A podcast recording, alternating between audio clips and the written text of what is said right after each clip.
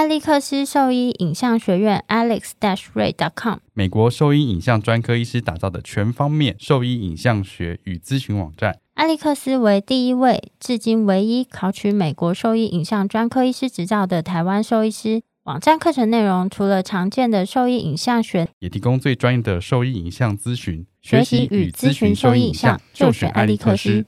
诺比加 Atopica 动物专用环孢素，原厂微乳化剂型，身体可用率更好更稳定，有效抑制异位性皮肤炎相关的炎症细胞和介质活性，不止止痒，更能治疗异位性皮肤炎。证实长期使用安全性，并获得国际动物过敏委员会最高推荐强度 A 级。治疗异位性皮肤炎，重建皮肤健康，就选诺皮佳。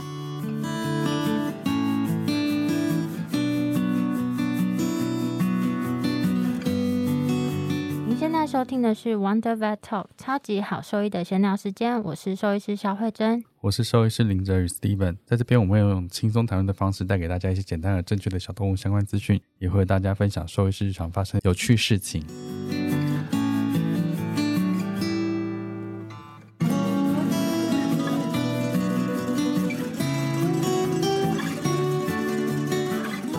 那今天很高兴再次邀请到美国兽医影像专科兽医师谢玉红兽医师 Alex 来跟我们分享关于影像的一些内容。欢迎谢医师。Hello，大家好，我是 Alex。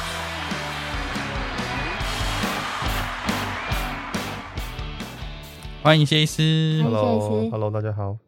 那我们就讲一下，其实一般在我们的门诊里面，其中一个很重要的诊断工具就是拍摄 X 光片。但是在我们前一集其实有提到，就是你拍摄这个影像，不管是 X 光或是超音波等等之类，它最重要的一个点就是要具有诊断价值。那在拍 X 光的时候，基本上兽医师应该是要怎么样去执行这个影像检查，才能达到我们最好的这个诊断效果？有没有什么几个大重点可以请谢医师帮我们归纳一下？其实我们影像上做 X 光的部分的话，还蛮容易做部位的分类。所以最常见，比如说胸腔啊、腹腔啊，或者是四肢。那四肢还有分，像是肩膀哦，就是 scapulohumeral joint。那大概就是 humerus，就是肱骨的部分。elbow，然后还有就是 antebrachium，然后来就是 carpus、metacarpus 跟 phalanges。那后脚就是比如说 tarsus 跟 metatarsus 跟后脚的 phalanges。其实我们是会分类的，分的不同的位置的话，最主要的目的是为了我们可以 focus 在某个地方。我们是讲 collimation，collimation 就是说我们只专注于在看某一个位置，比如说是胸腔的位置，我们很忌讳就是拍像是常说的全构图啊，或者全貌图，比如说脖子也拍进去啊，你拍胸腔，然后把脖子拍进去，拍胸腔把腹腔也拍进去，照的越多，看的越多啊，就是照的越多，其实看的越少。那最主要原因是因为散射的问题，嗯、还有就是你的那个射线并不是垂直到去看你要看的东西，就是它不是在 focus 在你要看的东西，这个会影响到影像的品质。我可以举一个例子来跟你说，就是说。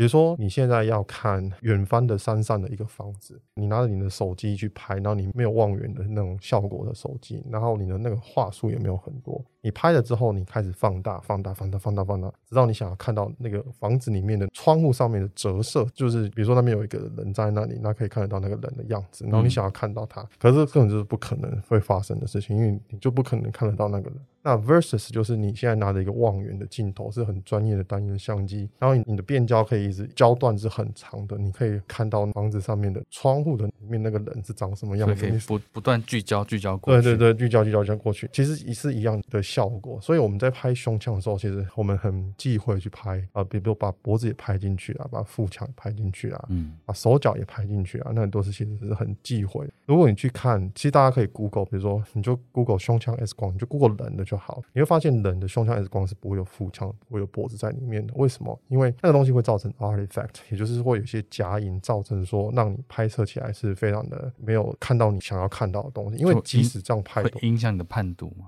对，会影响你的判读，因为影像会有扭曲的概念。然后呢，其实它最主要的原因是因为散射，因为你所有的 X 光射到一个物体之后，它除了直射之外，有反射，还有散射。那那些散射，其实台湾也不是只有台湾啊，其实美国很多时候也是是都没有用 grid，grid 就是那些栅栏去挡住散射的东西，嗯、那些散射就会造成加印，那你就会造成误判这样子。有时候我们在做测量的时候，你如果没有 focus 在你的动物，比如说你做的是全狗图，好，嗯、那你可能你的 focus 的点是在比如说 diaphragm，就是那个横膈的部分，就是一只动物的正中间。对，但是呢，你要看的东西在很比如说很前面的地方，那你在做测量的时候，你可能就会有造成误判的问题，嗯、因为变成是斜射，那种概念就好像是你正中午的时候，你的影子是小小一个，但是呢，你傍晚或者是早上的时候，你的影子是斜的，那你的身高到底要怎么去判断呢？对不对？你是不知道，对不对？所以这究竟是一六零还是一八五呢？对，不知道，就是就变成是不知道怎么判断。所以其实影像 X 光，不管是 X 光、CT 也是一样，它其实在看东西就像一个影子一样，这个影子是可以有变化的，所以说你得要去依照这个规定去做，才可以避免这些问题。所以 collimation 是很重要的，就是你一定要把你的东西 focus 在你要看的东西，胸腔就看胸腔，腹腔就看腹腔。四肢的话呢，一定要两只手分开拍。很多人喜欢把两只手拍在一起，那你的 focus 的点在哪里呢？这两只手的中间，就是空的地方。那中间有什么呢？有空气呢。所以你有兴趣的地方是空气吗？哦，所以这个是最常见有问题的地方哦。嗯、而且其实拍手脚的话，拍很多个 view，像是我们在拍比较远端的话，我们甚至会拍四个 view 或者是五个 view，有一个 flex view。比如说正常的是侧照跟 DP 嘛，那可能还会有做 DMPO 跟 DLPO，然后甚至会做一个 flex 的，看你是什么状况去做这样子。嗯、这是我们临床上还蛮常去操作的一些事情。刚才有讲到说，除了我们说要做 collimation 之外，有些很重要的点就是你的 view 要拍够多。比如说胸腔的话，我建议至少三张左右，然后一个 VD 或者 DV。在看后肺叶的时候，其实我还蛮常喜欢用 DV 拍的哈，就是正拍，对，就是趴着拍，嗯、对对对。那趴着拍有两个好处，一个就是你在后面的肺叶会看得比较清楚，第二个好处就是动物比较舒服。说你遇到心衰竭的狗，通常我都会建议是要做正趴拍会比较好，或者是你要看肿瘤，像你要做 m a t c h e c k 有正趴影像会比只有 VD，通常有时候会做到四张，就是因为这样子，就是 VD 跟 DV 都会拍，还有两个侧照。这个东西的话，其实也是 apply 到。腹腔的 X 光，很多人喜欢 X 光就拍两张。其实这个也是我在这次 WVAC 有特别讲到的一个 case。如果你没有拍左侧照，你就没办法诊断，你就卡住了，你就是没看到那个 lesion。只有在左侧照可以看到。很多人不拍左侧照，我也不知道为什么。其实左侧照还蛮重要，不管是胸腔还是腹腔，尤其是在做呕吐的动物的话，一定要拍到三张。胸腔的话，就是很多 lesion 都是在右边，像是肺炎啊、新型肺炎啊，或者是一些支气管肺炎，它可能在右中叶。但是你如果没有拍左侧照，其实你是看不到。所以这个东西我一直在强调，张数要拍足够多，至少要三张。那 collimation 要做好，基本上就是你如果做到这些事情的话，绝大部分你拍出来影像都是 diagnostic。即使它拍的有点歪，它还是 diagnostic。这是我觉得，就是原则上只要遵照标准的程序去走，你才有办法做出、比较具有诊断价值的影像，对对对，所以那我 稍微简化一下给事主听，嗯嗯、因为可能他们会有一点点不太理解，就有时候家长会觉得说，哎、欸，你别的医院就拍一张，就拍一张全狗全，为什么为什么你要拍三张？拍完了，不是要为了多赚你钱，而是你当你真的不是吗？你干嘛这样子？有些人会不晓得你是在那个反讽好吗？就是。当一个立体的东西它变成平面，你本来就是要多个角度去，有点像重组，去想象它可能对，想象它原本应该有的样子。第二个的话，就是我之前会这样跟家长讲，呃，那 collimation 就是你拍摄的聚焦点，就像你拍一张团体照好了，在旁边的人他其实都会有一点形变，但他不是真的胖啊，是因为你拍团体照，你把它聚焦在正中间那个地方，所以旁边的人他就会变得看起来比较胖。所以今天我们如果要看哪个地方，就只要拍那个地方。地方这样子，我是用这个方式跟他解释，不晓得专科医师听起来这样还可以吗？有时候是真的胖，不过确实就像你说，就是会有形变的问题。它这个不太像是形变，那是类似的概念。嗯、那我觉得就是为什么我们要 focus 在我们要看的，就像你刚才说，就是旁边两端会就看起来。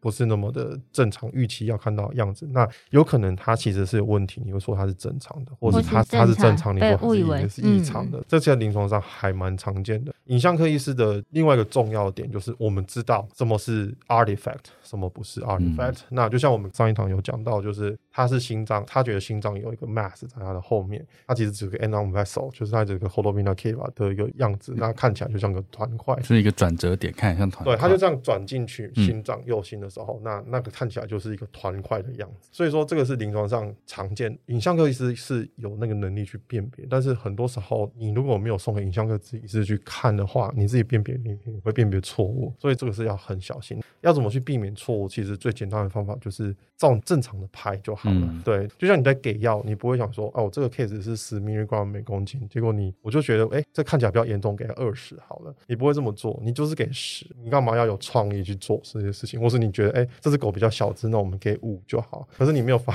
现，就是你比较有创意，你就是照着书上这么说这么做。就像你说，饲主可能会觉得我们在赚他钱，其实不是，比较多张我还花比较多时间看，我一张看完就好了，反正诊断不出来又不是我的问题，嗯，对不对？其实影像科医师是来这里帮助临床医师的，那临床医师是来这里帮助那些动物跟饲主的。我们不是说哦，我们要给你多拍一点，是因为我们要赚你们钱。所以在美国，其实我们是用 set 去做的，胸腔就是多少钱，腹腔就是一个 set。你想想看，小狗你要不要算便宜一点？大狗你要不要算贵一点？我来了一只黄金猎犬，你的胸腔可能要拍六张，就是前面的右侧张，后面的右侧张，VD 也是前后，然后这样要不要算六张的钱？可是这样子其实你就变成是你会很紧去做这件事情，然后呢，你有可能变成是你只拍了三张，结果胸腔的后面没有拍到，或者你的前面没有拍到，或者前后都没有拍到，你就拍到中间。所以这个是我们在临床上比较忌讳的地方。你可能要拍到六张没有错，但是呢，我们还是算一个 set 的钱。腹腔也是一样，像是我们有时候要做 pneumocolon，对不对？比如说我们不知道大肠在哪里，然后我们要看有没有阻塞，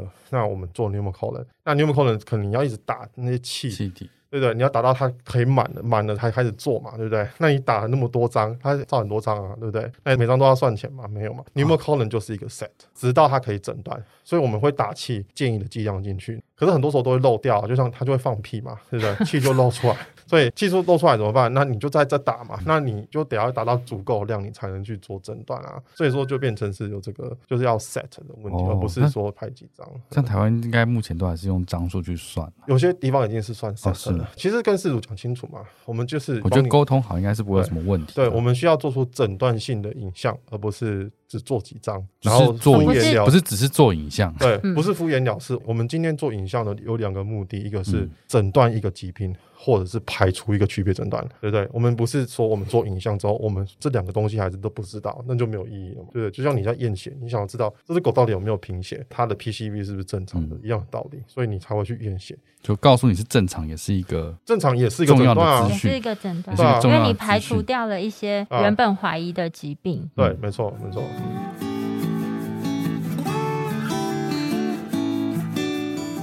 可以不要放手，让互动成为追忆。美国神经专科兽医师选认知障碍专家 Dr. Dewey 设计。脑磷脂 Q10 三米姜黄，神经营养配东方草本，如虎添翼。重新拥抱老狗，今天就向兽医师询问康格义。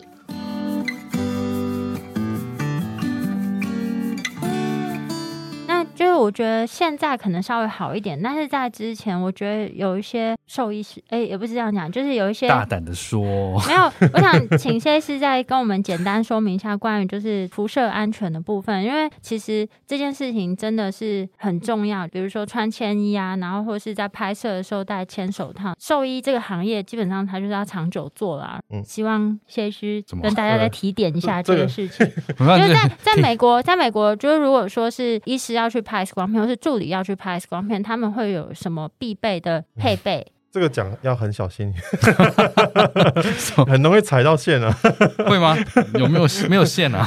线，我稍微讲一下，大家稍微体会一下。这样讲好了，我我不要讲说大家应该怎么做，但是我讲我会怎么做好不好？然后那大家可以去考虑一下是不是要怎么做。第一个件事情就是我们在做 X 光的话，我们很多时候会用镇静，还有或者是会用非人源性的保定工具，比如说绳子。好，你们有机器人？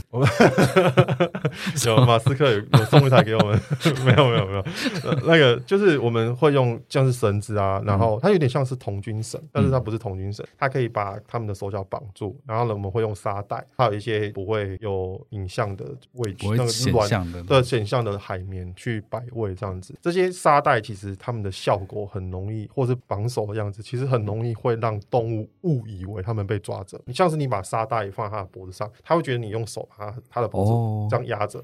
因为其实你如果有上我学院的课，我我不知道没有放进去，但是之前我有上过深夜课程，有讲到一堂课是在讲这个，是你把手摆在他的头上的感觉。那沙袋其实放上去就是那种概念的的感觉。我有在收集一些图片，我将来会放到学院去，然后再分享给医生看这样子。然后呢，镇静也是很有帮助的，尤其是像是你拍 orthopedic，就是骨头，比如说你 TPO 的影像啊，或者是 total hip 的影像，要你要拍术前要看的那些东西的话，你一定要做好镇静，尤其他们很痛的时候，你止痛镇静都一定要给，这是我。们临床上常做的，我们在拍摄的时候，如果人员一定要在 X 光室的话，其实很多医院已经禁止这件事，很多州已经禁止这件事，就是人员很多州对，就已经禁止你在 X 光室里面，因为这些事情是可以被他们叫 hand free，就是你的手没有在抓狗，然后那只狗会被抓住。嗯、这个其实我有上课之后，我有看一些医师有传图片给我看，狗猫都有。但是最近有一位黄医师，他就照他自己的猫。去拍摄 X 光的时候，那他怎么用我教他的方式保定他的猫，然后那只猫没有人抓就可以拍 X 光，胸腔 X 光，其实就是利用这些工具来帮助你远离那些辐射线。如果说你真的要在 X 光室的话，那么你要做的事情有很多，你要穿铅衣，你要戴铅脖子，铅衣就是保护你的重要器官，你的心脏啊、肺脏啊，然后你的生殖器官。铅衣的话就是保护你的甲状腺。那再来就是手要戴铅手套，那很多人就说铅手套戴了之后。很难去握这东西，这是训练而已。你你需要训，因为我们以前也是要带拳头去抓。因为我之前有讲过，说我们要拿的那个 X 光板，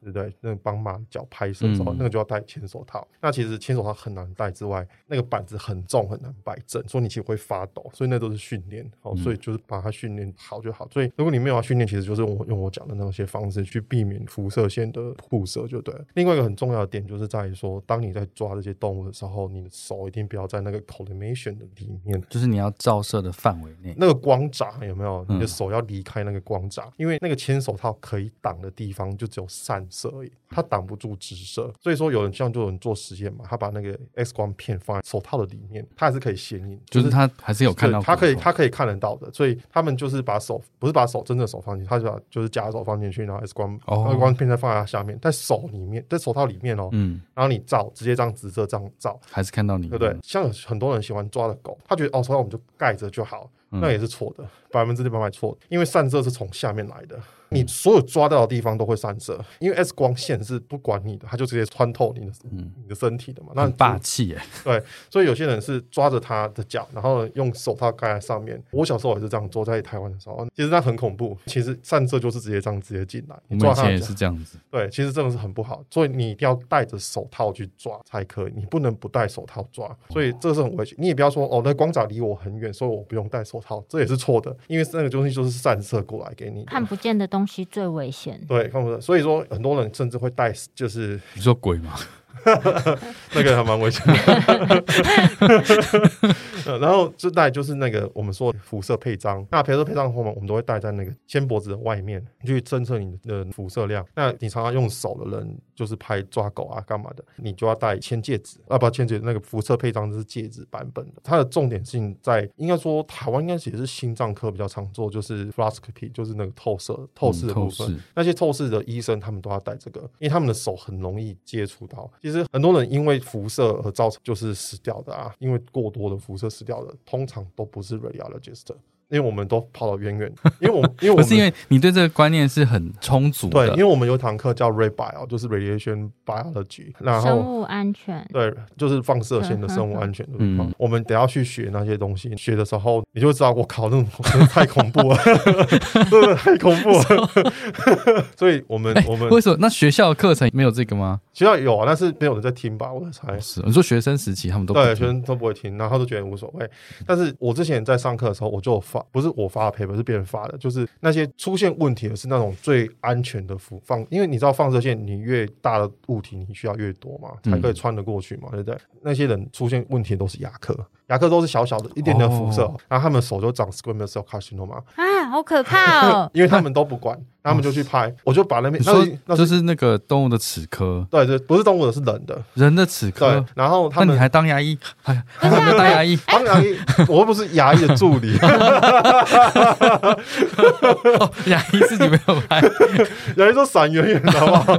谁会拍那个？所以其实我们要尽量去避免，因为拍摄的人是你的工作就在做这件事。事情，所以你每天都会接触到。但是其实动物来说，他们比较就像是你是一个人去 X 光室去拍，就是你拍你自己的，就单一事件。对，你是你的这种事件很少，对不对？所以其实对你来说，机会，它其实 X 光就像我说，一直在买乐透，你买一张会中癌症，就你照一次可以是中癌症，但是几率很低吧？就像你买一张会中乐透一样，几率很低吧？但是你买很多张，你是不是就比较容易中？放射线也是一样，你被射越多次，你就越容易中。那是。个几率问题，所以说他们会期望你 as low as reasonable achievable，就是说你越低的状况之下可以达到这一整段的影像就好了。嗯，所以就是他们会希望是这样子做，所以就变成是我们在拍摄的时候，我们会尽量的不要让人员在那个 X 光室里面。嗯，对，然后呢，站越远越好，像在做 fluoroscopy 的时候一样，你站越远越好。像我们考试还要考说，你要站在哪里是放射线最少？如果你真的要站在旁边，像是 CT 室，你要站在哪里？所以这个东西的话，可以尽量去。避免我们的做法就是，你防护要做好。如果你真的要抓狗，配张要带好，以免你的量超过正常。所以，他现在其实甚至在这个要带防护到 X 光室抓动物的几率都已经少到，对，我们已经非常非常少。对，我们的助理是不在里面抓狗的。你要抓狗，你就医生自己来抓，不是放主人进去抓，不行，绝对不能放主人进去抓，这是在美国一定是违法的。理论上啊，他们进去接近 X 光室的一个环境，他们就要带着配章了。所以，他们如果没有配章，他就不能进去啊。所以这件事情永远都不会发生，因为你没有配章，所以你永远都不能进去。所以，他动物要看到我，他才会安定。对，看到我的真眼。所以很多时候我们都会希望镇静，如果没有镇静的话，就是我说用物理保定的方式，你要用沙袋啊，用用那些软垫啊、V 型垫啊。其实 V 型垫很好用，你狗把它抓着嘛，对不对？然后绳子绑住，躺在 V 型垫上面，然后那个绳子就绑在桌上，它的脖子放沙袋，靠着，他不是勒着他，他是靠着。他这样有一种包袱的，对，他会觉得他被抓住了，然后就不动了，这样子，真的，你会觉得他很奇怪的时候，他就不会动，他就不会动。然后你还可以放在肚子上，比如说你是做胸腔的，那你就放在肚子上，他就觉得他肚子被抱住，然后他就不会动，你就可以拍。我们拍摄的方法，有人会站在门外嘛，然后按 ready，对不对？在 set up 的人呢，他就 set up set up set up，然后好了之后他就冲出去，那那个 ready 的人就按下去，然后就冲进去。所以大概狗会没有我们抓住的时间，大概两秒以下这样子，所以他们几乎没有发现发生什么事情就已经照完了。听起来是低压才这么快。没有啊，你按下去很快啊。我说它立刻成像是吗？对，它是一个成像，但是 CR 你就是要去洗而已啊。嗯、但是你按下去其实就成像，它只是没有到电脑去而已。CR 你其实还是就是拿起来然后读片。你们是 CR 吗？还是你们 DR？你们 DR？那你问什么 CR？他帮大家问，他帮大家问。呃，如果还用 CR，就赶快叫老板嘛。老板啊，现在很便宜啊。很便宜，这边有一组很便宜的推荐，我就推荐，我就推荐。不过不用 DR 其实有很多好处。第一个就是你们刚才说的放射线，其实 CR 它本本身给的放射线在某一些 system 是高于传统片的，DR 的话是远低于传统片，嗯、所以说 DR 也是一个保护自己的一个方法，比较安全。对，它比较快，它比较安全，它的使用寿命也比较长。哎，现在也没有那么贵，那也没有那么贵，现在很容易入手，很容易，啊、相对容易入手。对对对，所以我还蛮建议大家买 DR 的，画质也比较好，它的那个解析度比较高。可以用这一段去拉赞助，可以 可以可以可以。那谁要谁要找我赞助？我可以代言，钱要够。给的够多，真的是没问题，没问题，砸死我吧！给我一个没办法拒绝的数字，就是这样子，会比较安全一点。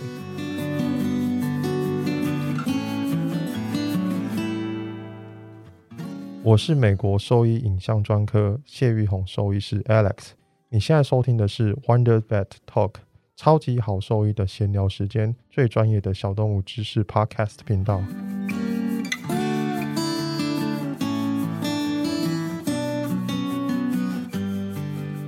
主要是 X 光的部分。那再来定一个我们在门诊常做的检查就是超音波。那超音波其实它就等于是嗯。为什么是影像科 专科兽医师的第三只手？没有，他就是为什么写一个这么奇怪的 的叙述？那他没有改我的榜单，所以是吗？第三只手，呃，好像也也不是不是啊，但是也不是不是，但就是是光是第三只眼嘛？听起来很脏，听起来是有点奇怪啊。Anyway，超音波检查它其实是有哪一些基本的原则跟注意事项？其实超音波来对。对影像科医师来说的话，其实我们很需要两三个点呢、啊。第一个就是，但专业的部分是一回事，但是。其实我们很需要动物被镇静，嗯，因为动物它其实处在一个很陌生的环境，这是第一件事情。然后第二件事情是，它要很信任你的时候，它才可以把肚子朝给你看，对不对？所以你想想看，一只狗它的行为，它要把肚子翻给你看，是多信任你的事情。但是当它不知道你是谁的时候，你又把它翻过来，在一个很陌生的环境之下，然后你用的探头压着它，又冰冰的，对，又冰冰的，对。然后你又压着它很痛，因为你要扫到一个诊断影像嘛，需要一些压下去的动作，它肚子就会用力，然后你的手就。更用力，然后它就更痛，然后它就更用力，所以就变成一个恶性循环。我们很需要动物在一个比较安稳的状况之下去做，所以有些医生会建议他们吃了 gabapentin 啊、缺的东西就镇定的药，再来医院，然后呢在医院再给一些药去镇定它，再来扫超音波。最主要的目的就是要让动物它处在一个比较安稳的状态之下，它不紧张，然后我们可以帮它诊断，然后帮助到它。我觉得这是比较好的，这是第一件事情。舒服的环境，对，然后让动物是放松的情况下，再去做这件事。所以超音波室都会很暗，然后冷气开很强，然后大家就在里面睡觉。因为超音波室也怕毛，所以里面通常很干净。你知道 你知道有多少助理跟我说他要睡着？不是，我之前是学生的时候，他在里面扫一扫，我真的就对，就想睡觉。对，我我我跟我已经失去我，然后都已经到他们要扫完出去，我才醒过来。我都跟我的学生。生说：“你知道吗？这件事很重要，就是你们要保持清醒，不要打呼啊，至少不要打呼啊。把狗抓好，你们不看也就算，但是不要睡着。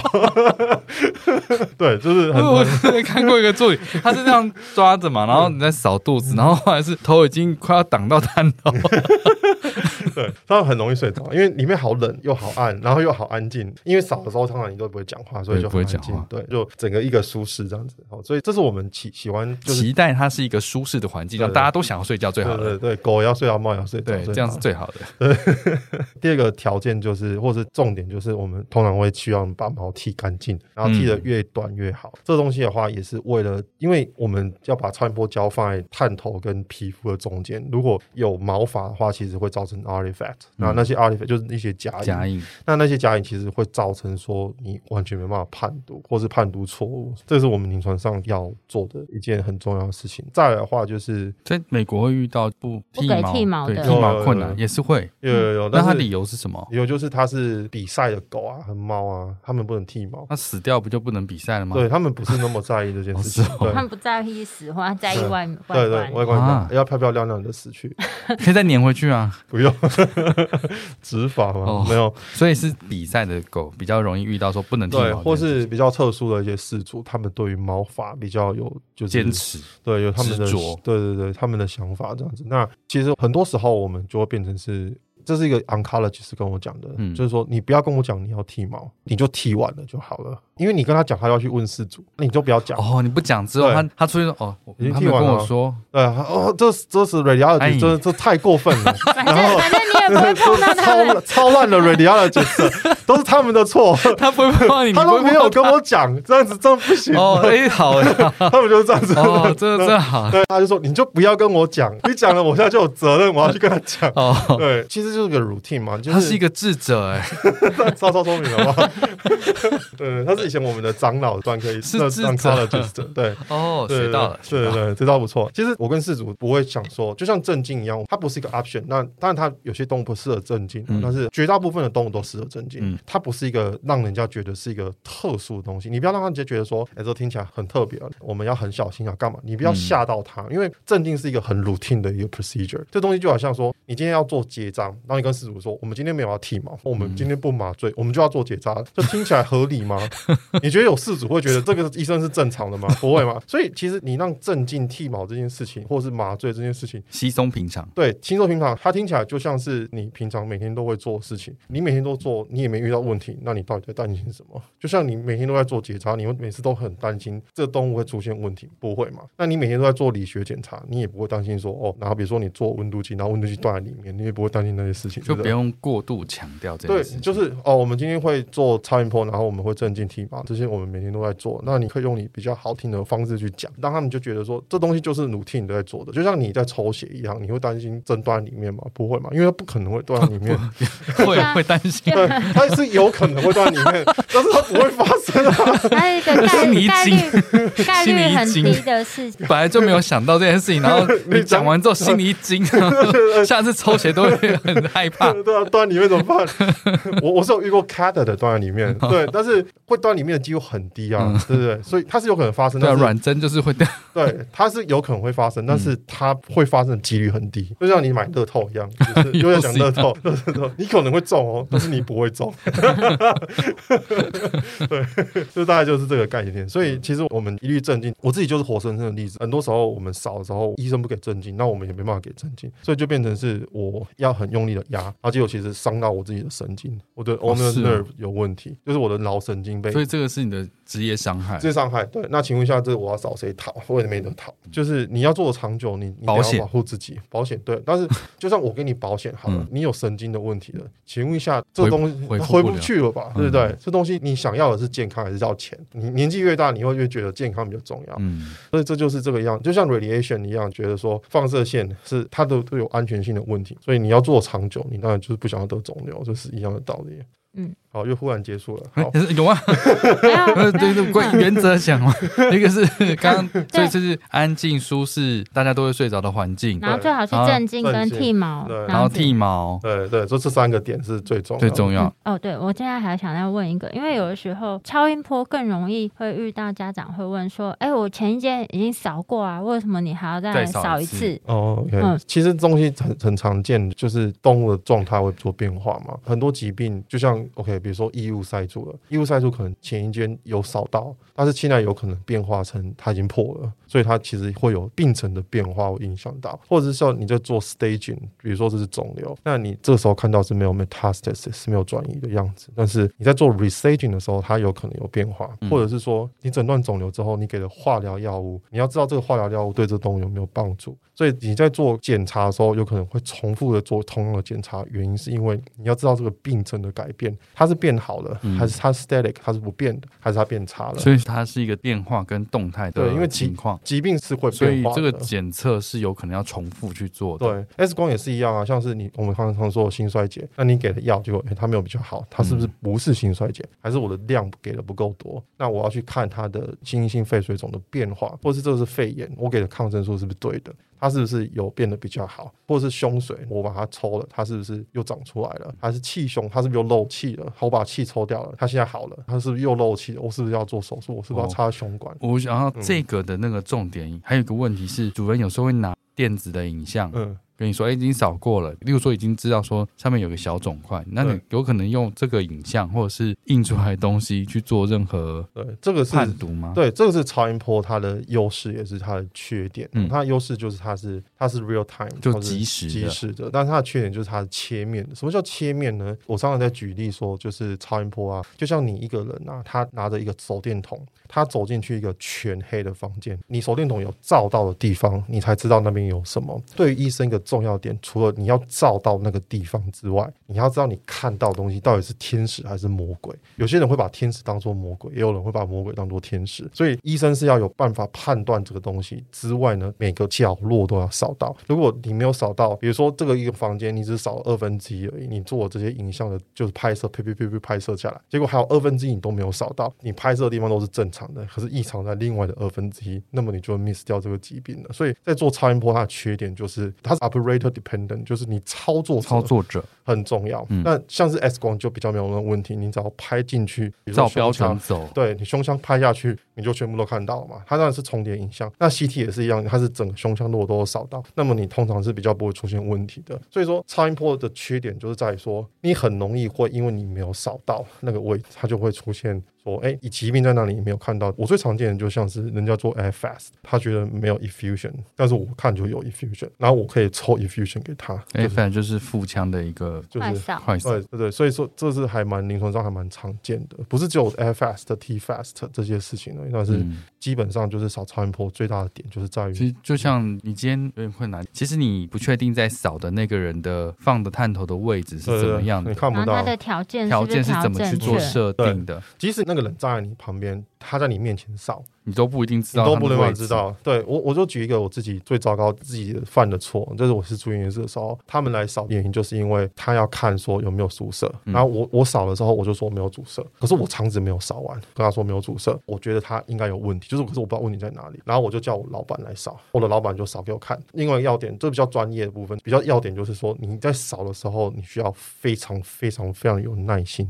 我的其中一个老板就是那种人，他就穿那个衬衫带领带，然后就把他袖子。卷起来，他就慢慢的坐下来，然后开始扫，然后扫扫扫扫扫扫，就扫到异物了。好，就扫到异物，那个异物我就没有看到。所以我就是在讲说，你有可能会遇到老板就在你旁边，当你在扫的时候，他就在在那边看你扫，他也没看到异物啊。你扫的时候，他就没有认为有问题，而他自己在扫的时候，问题就出现了。所以说，这也是我们临床上常常遇到的。为什么超音波这么的困难？他为什么总是需要有经验的人带过？嗯、那个经验的人是要真的有好的经验的人带过你，才有办法扫。像我们很常会听到有人开手把手的课程，其实就是目的就是这样子。你认为你会少，但是呢，我们希望专业人帮你看过，确定你做的事情都是对的，你没有 miss 掉任何东西。那么你将来你自己少的时候，你才不会 miss 掉那些东西。在做超音波的一个训练的一个算是难题，但是也是要做的方法。啊，所以你在出这个超音波的任何报告或者是检查结果，都是你亲自做过才会。我最最最不想要写的报告就是别人少的超音波，但还是会遇到这种情况。很少，但是会哦。对，大概一千个里面有一个这样子，就很少见。就你会需要用到他的那些资料，然后你要写出这个诊断。对对对，有时候我是拒绝写，因为实在太痛苦了。对啊，因为我觉得那个就像我们讲的，你在旁边看都不一定知道那些位置漏了哪一些。对啊，所以你要。去写这个结果，你会觉得帮他为什么要负责这件事情？其实还蛮痛苦的。那现在比较常遇到就是有些人会录影的方式。那其实录影的话，它会占你蛮多时间的，在看这个影像，所以你会写报告起来的时间也是比较长的。但是他所获得的算是报酬是比较低的。有很多人都不想要写超音波报告，就是因为这样子。所以你的超音波报告的比例应该也是算比较很低。我几乎不帮人家写的。那可以讨论，像是我比较常遇到就是他录影嘛，然后我们做 meeting 讨论。就线上讨论，然后我都用开 Zoom，然后分享影桌面的影像，然后在里面讨论说，哎，我就问他说，这个是什么？因为不是台湾的，其实大部分人做超音波很常忘记的一件事就是标记。所以你扫完之后，你可能这一下子你记得，你明天你也记得，可能一个礼拜内也记得。当你一个月后，你还记不记得？你在看没有标记都这什么东西？你根本就不知道你在干嘛，真的。就说你有标记，你都有时候不知道你在干嘛。嗯，对，你都不知道你是从哪个方向去扫的。所以说，这个是我觉得比较困难的一个点，就对了，做噪音波的部分。台湾饲养软骨发育不全的犬种比例是高的嘛？嗯，所以在这边其实很多腊肠啊、法国斗牛犬或柯基，所以椎间盘疾病被诊断盛行率其实是很高的。所以我想请谢医师跟我们分享一下，像椎间盘疾病的诊断的部分，可以借助哪些影像的技术，在这些百位上有跟其他有什么不一样的地方吗？好，那我们一样从最简单的去讲，就是 X 光去讲。X 光的话，其实这比较难一点，但是 cervical spine 要拍三张，有颈椎的部分。颈椎颈椎部分要拍三张，嗯、一个是侧照，然后一个是 VD 跟斜 VD。大部分斜 VD 的原因是因为它的脖子，说后段颈椎那个位置，对，是斜着的，所以你得要斜的 X 光下去扫，通常比较难，原因是因为你们的 X 光机子没办法转向，嗯，比较难，所以那个部分就很难诊断。如果是胸椎的话，就 T spine 就胸椎一张。腰椎一张，然后呢，胸腰椎就是那一小块一张这样子，嗯、所以这通常是我们会做。VD 的话也是一样，就是胸椎一张，然后胸腰椎中间一小块一张，嗯、就是就大概是第四个胸椎到比如说 L three 这样子，然后就那一块。或者比较小块，然后再一个整个 lumbar spine 就腰椎的部分，嗯、这通常是我们会做的。其实 X 光的话，它可以看的东西很少的原因，是因为它主要是要去看出一个大的概念，比如说它可能不是只有 IVDD，就是不是只有椎间盘的问题，它可能有 discal spondylitis 啊。嗯、然后那我不知道那个中文是什么，椎间盘炎吗？可能是吧。椎间盘炎，或是你看有没有骨折啦，有没有脱位啦，嗯、或者是有没有肿瘤的部分，有 aggressive bone lesion 一些恶性的一些骨病变。所以其实做 X 光最主要的目的是去 screening，它是一个 screening test，排除其他可能的疾病，就是比较大的问题，我们要先知道。嗯、OK，那如果没有大问题的话，那我们是不是就要往下去做，或者是它已经出现一个大问题，我们根本就什么都不用做了？好，那这个东西是我们临床上可能会去做的一个叫 screening test。接下来你要去诊断 IVDD 的话，就是比如说椎间盘的问题的话，我个人是比较倾向，我对不起，我打岔，嗯，嗯在这这个阶段其实是不会被跳过嘛，对不对？X 光的部分有些人会跳过，还是会跳过。对，因为比如说胎来的主诉就是哈，忽然间疼痛，然后掰卡，会、嗯、瞬间就掰卡，它就是好发的品种，那么他们可能就会认为说，哎、欸，这个动物就直接做 IVD 的影像，就是比如说 CT 或 MRI 的部分，有可能会被跳过。但是偶尔会遇到说你不该跳过，嗯，你应该要做。这东西就像 screening test，也就是说你很容易做完 screening test 之后什么都没有，然后事主可能花了一些钱，事主可能没送。